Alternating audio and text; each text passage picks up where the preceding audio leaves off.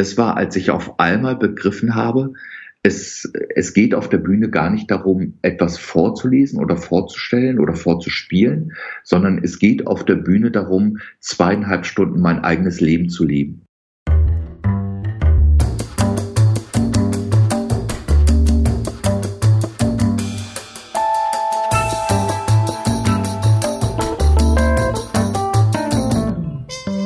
Herzlich willkommen. Ich bin Birgit Schürmann mit Rhetorik, die im Kopf bleibt. Ein Podcast für alle, die außergewöhnlich präsentieren wollen. Heute hören Sie die Folge 68, wie Sie humorvolle Geschichten erzählen.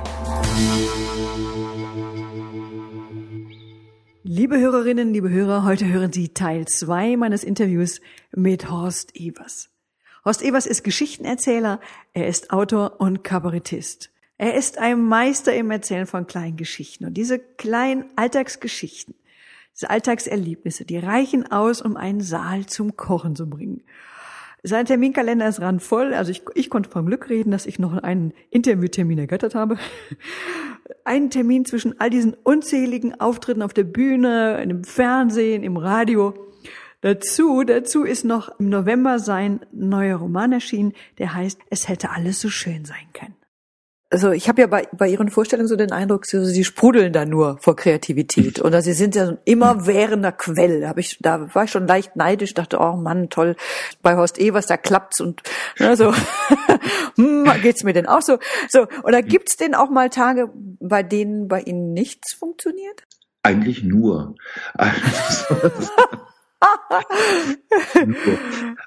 das, das, das Schlimme bei, bei meinen Programmen ist, äh, gleichzeitig auch, auch andererseits das Tolle, ähm, dass dass ich immer so ein bisschen auch mit der Länge des Abends zu kämpfen habe. Also ich, ich schaue ja schon, dass ich nicht länger spiele, eigentlich als zweieinhalb Stunden, weil, weil es ist ja auch viel. Ich bin ja die ganze Zeit am Reden, wie, wie jetzt auch, mhm. und viel und gerne auch.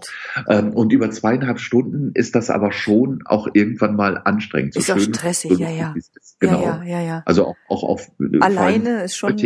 Ja, ja. Na, für, für mich, ich könnte fünf Stunden. Also das, das hält dann ja auch wach. Das ist ja das Tolle an der Bühne ist ja eben dieses Adrenalin. Aha. Das kriegst da geschenkt und im Prinzip ist, ist letztlich jeder, jeder Auftritt natürlich wie ein Fallschirmsprung. Also wo, wo eben in dem Moment, wo es losgeht, das Adrenalin reinschießt, man, man auch glüht und so. Und irgendwann hat man aber dann, ich bin nie falsch im gesprungen, aber so stelle ich es mir vor, mhm. irgendwann hat man den Schirm auf und hat auch die Kontrolle über den Flug und gleitet so dahin und genießt es. Und das könnte man oder würde man dann am liebsten wahrscheinlich stundenlang, wochenlang machen eigentlich. Das stimmt. Weil, weil sich das dann so schön. Ja, weil es so schön ist, ja. Aber dieser Adrenalinstoß, den man eben zu Beginn hat, der gibt einem dann ja auch tatsächlich erstmal Superkräfte.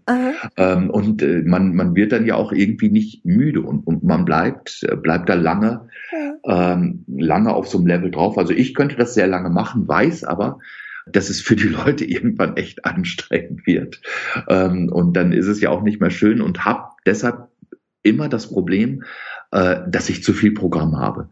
Und, und dadurch entsteht vielleicht auch ein bisschen dieser Eindruck vom Sprudelnden, weil ich jeden Abend natürlich ein bisschen auswählen muss. Ich weiß, ich kann nicht alles erzählen ähm, und versuche, das zu erzählen, was ich jetzt wirklich auch am liebsten erzählen möchte, was mir im Moment am wichtigsten ist, was natürlich auch am lustigsten ist, klar. Ich wäre ja schön blöd, wenn ich die lustigsten Geschichten weglasse aber dass es in sich so ein, so ein Bogen äh, ergibt.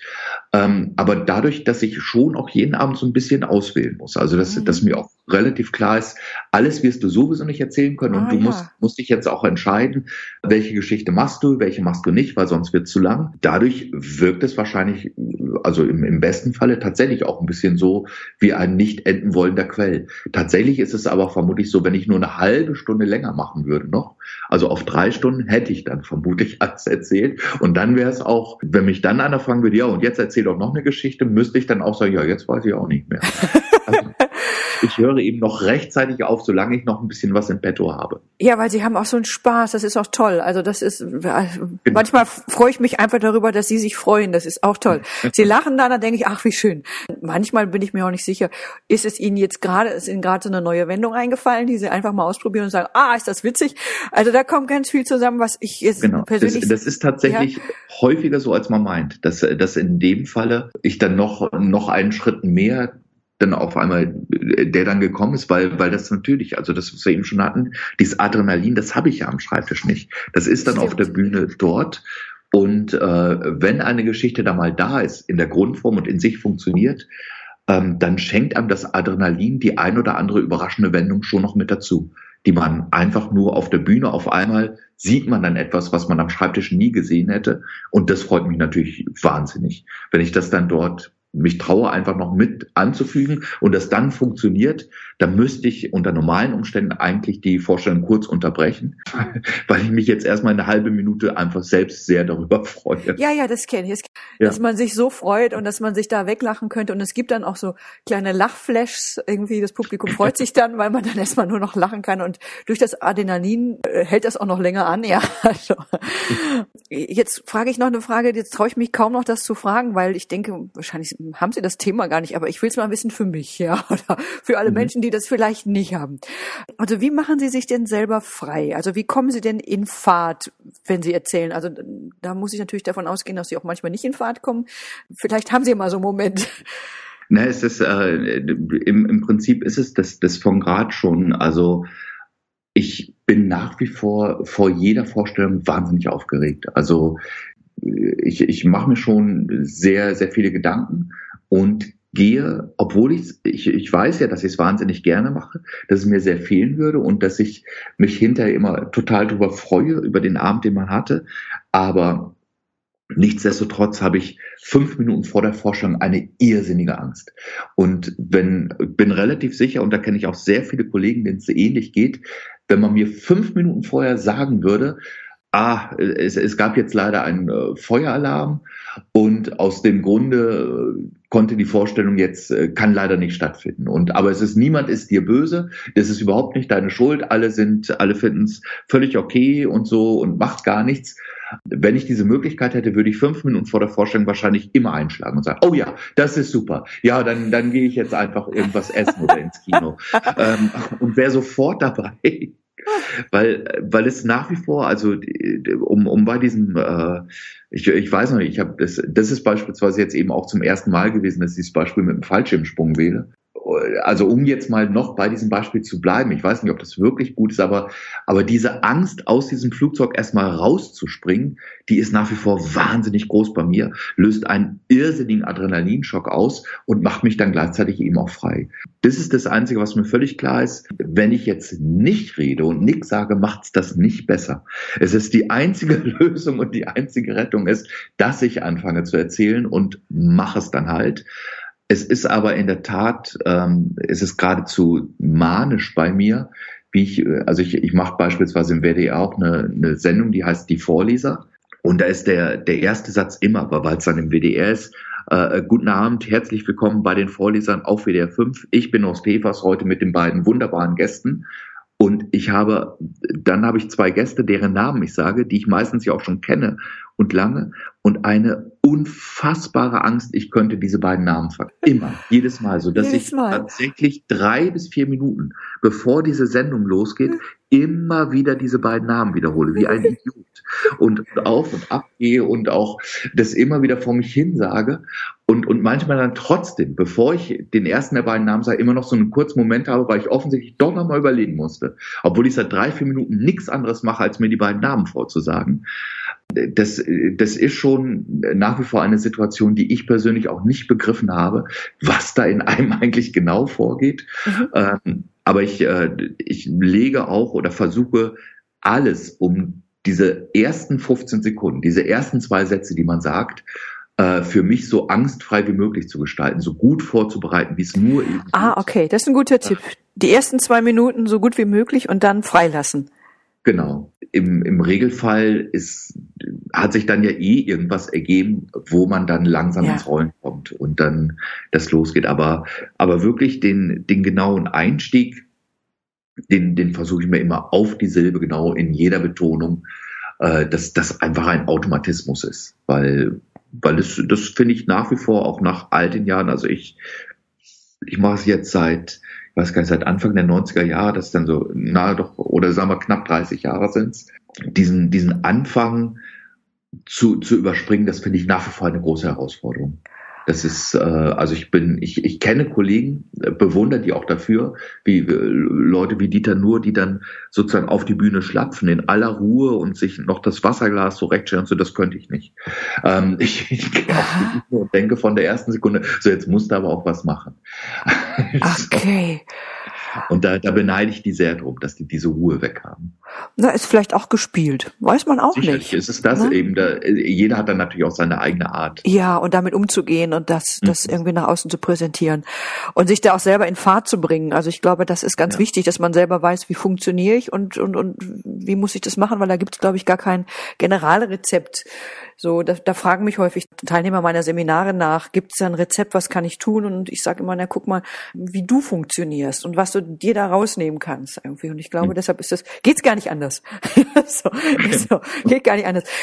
Sie sagen, Sie, Sie machen das schon seit Anfang der 90er. Gab es mal so einen Moment in Ihrem Leben, wo Sie gesagt haben, irgendwie, oh, das ist ja total toll mit meinen Geschichten. Das ist ja so wie so eine Art Schlüsselmoment, über den wir als Trainer manchmal reden. Da haben Sie vielleicht gemerkt, ah, ich habe jetzt die absolute Aufmerksamkeit oder irgendwer hat gesagt, Mensch, Horst, du bist doch ein super Geschichtenerzähler. Oder war das einfach schon immer so? Na, das, das gab schon verschiedene Momente. Also es war, es war schon in meiner Schulzeit, da waren so ein bisschen Lehrerparodien, wo, wo man das ja an sich dann irgendwie auf dem Schulhof gemacht hat und den einen oder anderen Lehrer nachgemacht und äh, so- sonst das dann in verschiedenen äh, Situationen machen konnte.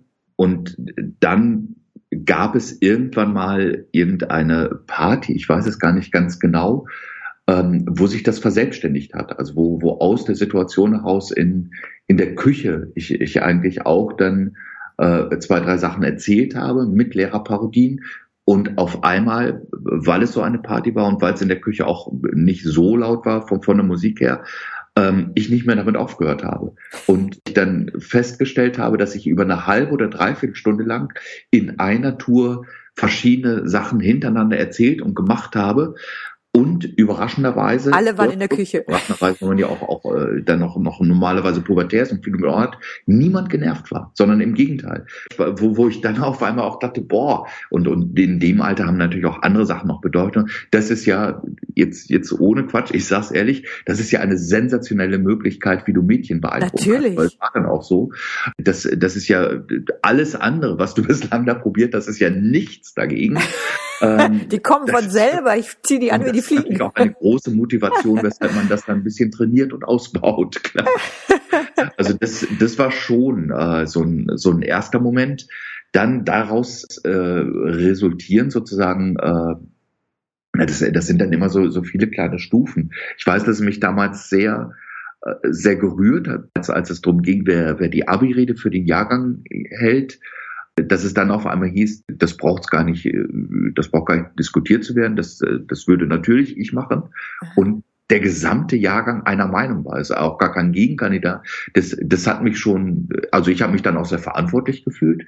Dachte, das ist, äh, mich hat sehr, sehr überrascht, sehr, sehr gefreut. Ich fand das eine, eine große Anerkennung und habe mich dann äh, da auch sehr reingesteigert und dann natürlich auch über, habe dann auch für, für die Abrede selbst wieder sehr viel Lob bekommen, aber das, das merkst du ja so normalerweise nicht. Und dann gibt es auf einmal so einen Anlass, wo, wo sowas ist, jemand muss die Abi-Rede halten und auf einmal kriegt man dann mit, dass Leute das, das irgendwie wertschätzen, das alberne Zeugs, was man die ganze Zeit gemacht hat. Und das ging schon dann irgendwie mit der Zeit immer so weiter. Das war dann aber für mich nochmal ein besonderer Moment. Wir haben dann ja eine Literaturzeitschrift später an der Uni gegründet. Und weil, ja, weil, weil das keiner lesen wollte, haben wir dann angefangen, Lesungen zu machen. So ging das eigentlich los mit den Vorlesebühnen. Und als ich dann eben die, die ersten Geschichten vorgelesen habe und gemerkt habe, ich, ich kann das relativ gut. Also das, das liegt mir auch, auch das war wieder so ein Schlüsselmoment. Also so, so hat sich das dann beigestellt und, und dann kamen auch irgendwann die, die ersten Kabarett- und Kleinkunstpreise und so sowieso, wo, wo man sich immer wieder freut. Aber es gab für mich einen ganz wichtigen Moment und darauf will ich die ganze, das war alles jetzt Einleitung zu dem eigentlichen Schlüsselmoment, dem, was, worum es eigentlich jetzt gerade auch gehen soll, glaube ich, normalerweise. Das war, als ich vor, ich weiß es nicht genau, zehn, vielleicht 15 Jahren irgendwas in dem Bereich, also ich kann es nicht mehr ganz genau benennen. Das war, als ich auf einmal begriffen habe, es, es geht auf der Bühne gar nicht darum, etwas vorzulesen oder vorzustellen oder vorzuspielen, sondern es geht auf der Bühne darum, zweieinhalb Stunden mein eigenes Leben zu leben und einfach das auch ja, das, das mitzuerleben, mitzumachen. Also mir, mir gar nicht Gedanken darüber zu machen, was, was führe ich vor oder so, sondern wirklich noch Gedanken darüber zu machen, äh, wie bin ich jetzt? Also was mache ich jetzt gerade? Wie erlebe ich es selbst? Also es ist selbst den Auftritt nicht mehr als Aufgabe anzusehen, sondern als eigenes Erlebnis. Ich selbst erlebe das jetzt und es ist ein Riesenglück für mich, dass ich das machen darf. Was mir natürlich auch bei dieser Riesenangst, die ich ja trotzdem immer noch hatte, mit diesem Sprung, oh Gott, jetzt muss ich was erleben, auch, auch geholfen hat. Aber in sich gibt es dann auf einmal eine solche Sicherheit, wenn ich sage, ja, das ist, das ist auch übrigens meine Lebenszeit jetzt hier. Mhm ich möchte wirklich eine möglichst gute Zeit haben in diesen zweieinhalb Stunden. Auch ich möchte Sachen erleben, die mich überraschen in dem, was ich rede. Und deshalb gebe ich mir auch diese Freiheit und auch diese Sicherheit. Da war ich bestimmt schon 15 Jahre auf der Bühne. Mhm. Glaube ich, als mir das auf einmal bewusst geworden ist, dass das die richtige Art ist, sich, sich dort zu verhalten und das dort zu machen. Und seitdem ähm, habe ich eine ganz andere Freude nochmal an dem, was ich tue. Mhm. Toll. Spannend, toll. Super. Ich muss erstmal, ich muss erstmal verdauen, ja.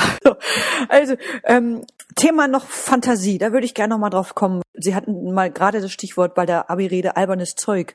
Fantasie braucht man ja sicherlich für eine gute Geschichte. Jetzt ist nicht mhm. jeder Mensch der fantasievollste, der kreativste, Menschen, die gerne auf eine Bühne gehen, sind selber von sich der Meinung, dass sie da mehr haben und auch mehr zeigen wollen.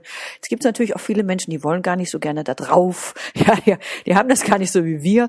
Die werden aber dann, zu denen sagt man, jetzt geh mal drauf, präsentier das mal und die wollen das natürlich auch gut präsentieren. Und da habe ich mal so eine Frage, wie viel Fantasie braucht denn eine gute Geschichte? Kann man sagen, na gut, Technik ist auch wichtig oder?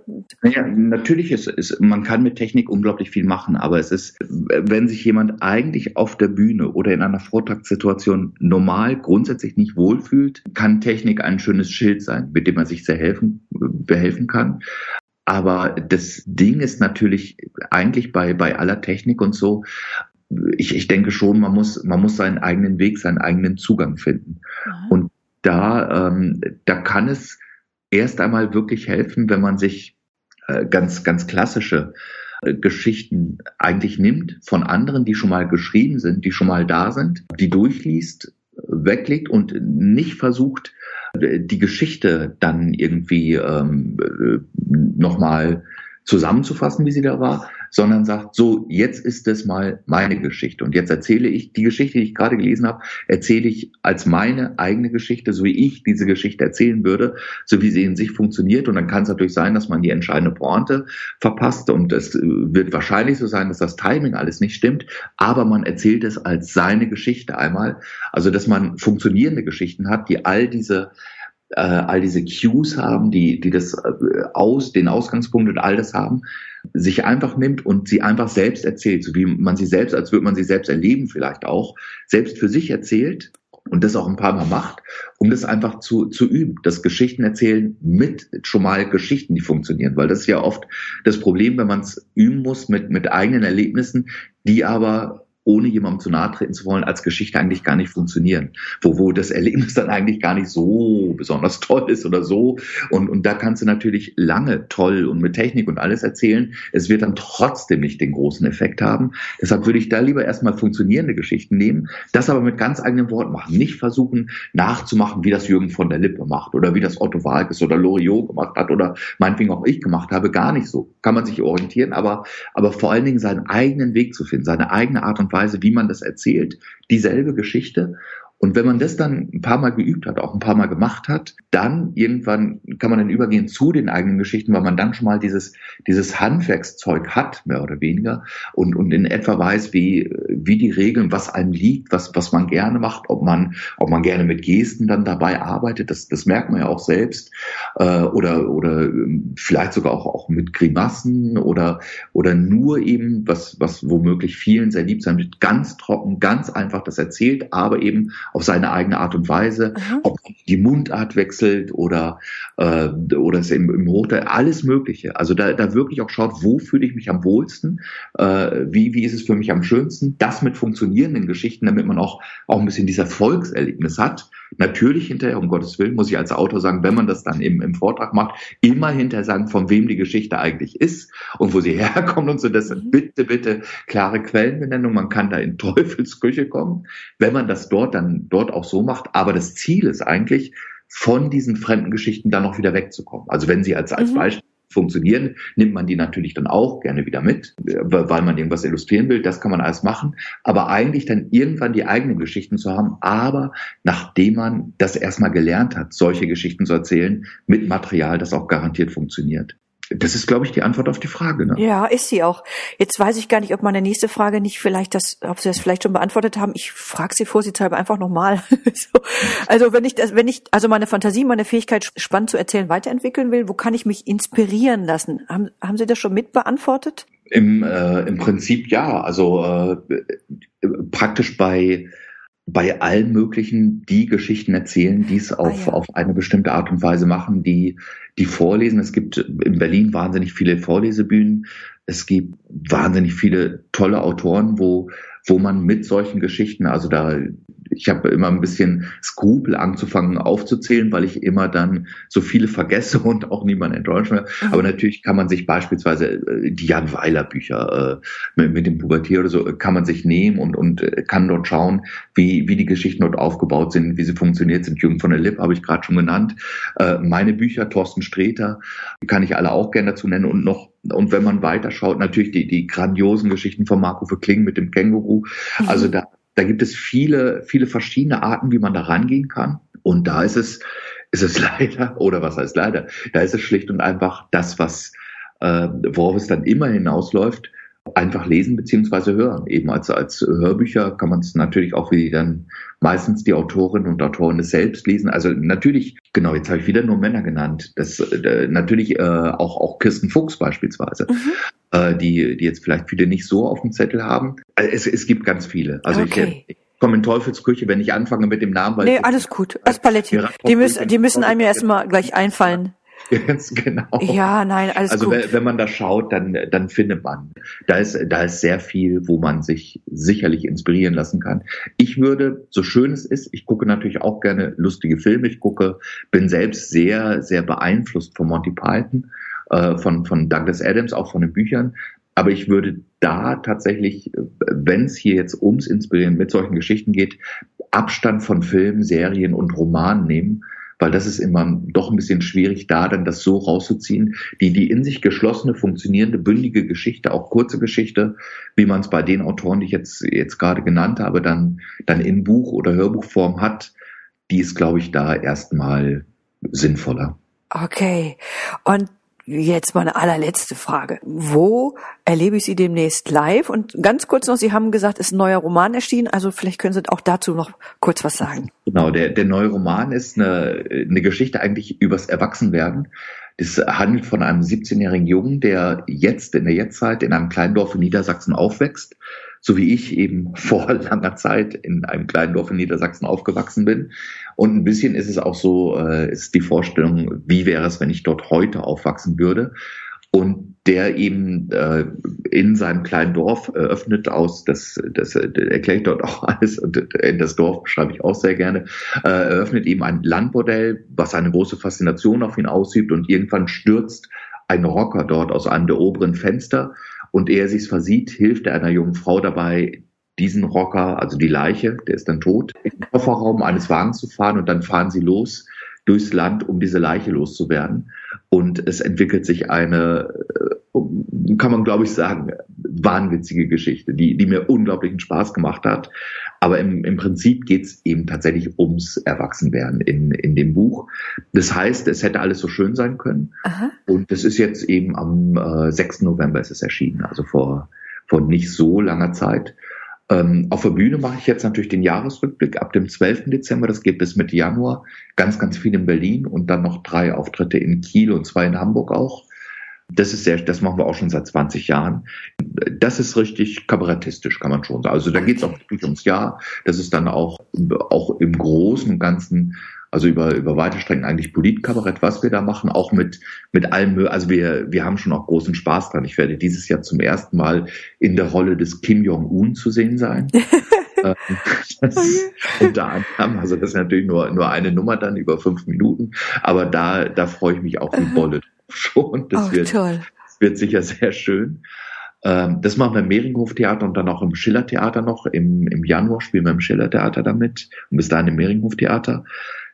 Dann mache ich eine kurze Pause, weil das schon heftig ist mit jedem Tag Doppelvorstand mit dem Jahresrückblick. Oh. Und ab dem, glaube ich, 14. Februar, das geht in kleinen Machten und dann los, spiele ich dann wieder normal Solo. Das äh, ganz, ganz viel den, den ganzen Abend alleine meine Programme. Das sieht man dann alles auf der Homepage. Da sind, da sind eine Masse Termine. Also äh, sagen Sie bitte nochmal kurz die Homepage.